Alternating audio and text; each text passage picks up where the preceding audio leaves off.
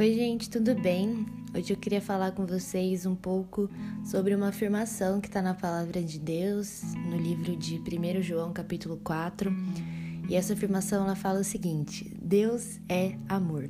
João, para quem não conhece, era um dos discípulos de Jesus, ele andou ao lado de Jesus na terra ele viu as coisas que Jesus fazia, viu Jesus ser crucificado, viu Jesus ressurreto. Enfim, João era uma pessoa que falava das coisas, falava sobre Deus com propriedade. Ele realmente sabia de quem ele estava falando.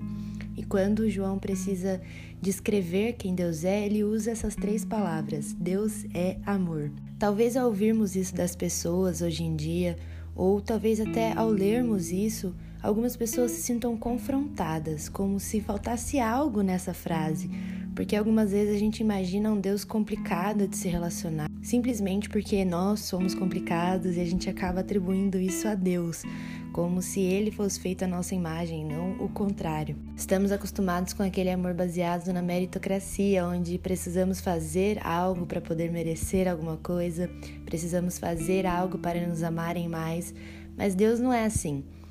Tudo isso de ter que fazer alguma coisa para Deus nos perdoar, ter que fazer alguma coisa para Deus nos conceder as coisas, são atitudes que hoje, através da nossa fé em Jesus Cristo, não fazem mais sentido na nossa vida. Já somos abençoados, já somos amados, já somos perdoados. O preço que Jesus pagou por nós não pode ser alcançado por nada e nem ninguém. Deus não quer que a gente acerte o que a gente deve. Deus quer que a gente creia naquele que ele nos enviou. Ele quer que a gente creia que sim, o preço já foi pago e não foi pago com obras humanas, mas com a vida de Jesus Cristo. Todas as obras que realizamos, tudo o que fazemos é para agradecer a Deus. Somos eternamente gratos a Jesus. O que fazemos é para honrar Ele, não para conquistar ou merecer alguma coisa que já nos foi entregue de graça. Jesus ele é questionado na Bíblia sobre o que Deus espera de nós e essa passagem ela traz o seguinte: então perguntaram-lhe: O que precisamos fazer para realizar as obras que Deus requer? Jesus respondeu: A obra de Deus é esta: crer naquele que ele enviou. Talvez essas pessoas estivessem esperando uma resposta complexa, uma tarefa difícil de ser realizada, mas Deus se apresenta de uma forma simples e suficiente, dizendo para eles que crer nele é tudo o que a gente precisa. Nossas atitudes revelam que nós cremos naquele que o Pai nos enviou. O que devemos aumentar não é o nosso esforço para conseguir algo de Deus, mas a nossa convicção que já temos o que necessitamos, a nossa convicção que a graça de Deus na nossa vida é suficiente. Quando a gente tem essa revelação de quem Deus é, tudo muda. João mesmo em outro texto que ele escreveu, ele se descreve como o discípulo amado. Isso faz todo sentido porque ele acredita que Deus é amor.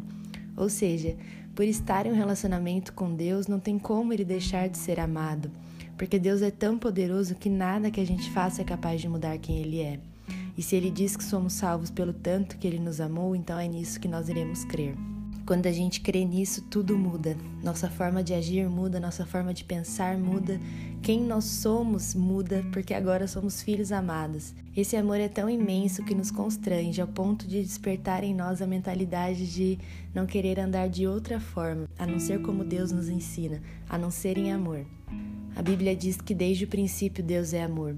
Então, o que mudou de antes de Jesus para depois de Jesus não é quem Deus é, mas a forma que nos relacionamos com Ele, porque Jesus nos concedeu acesso direto ao Pai quando tirou de nós todo o pecado que nos separava dele. Hoje, o motivo de fazermos as coisas é mais importante do que as coisas que fazemos. Jesus diz que nem frutos conseguimos dar sem Ele. Então, se achamos que estamos frutificando por causa do que fazemos, estamos enganados porque o único motivo da gente conseguir frutificar é Jesus.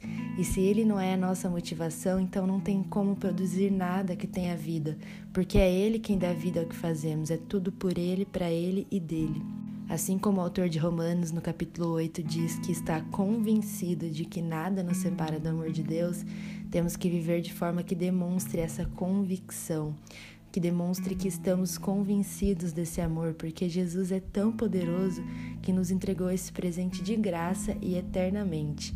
O amor é o maior mandamento de todos, porque o amor é quem Deus é, simples, acessível e suficiente. Deus é amor.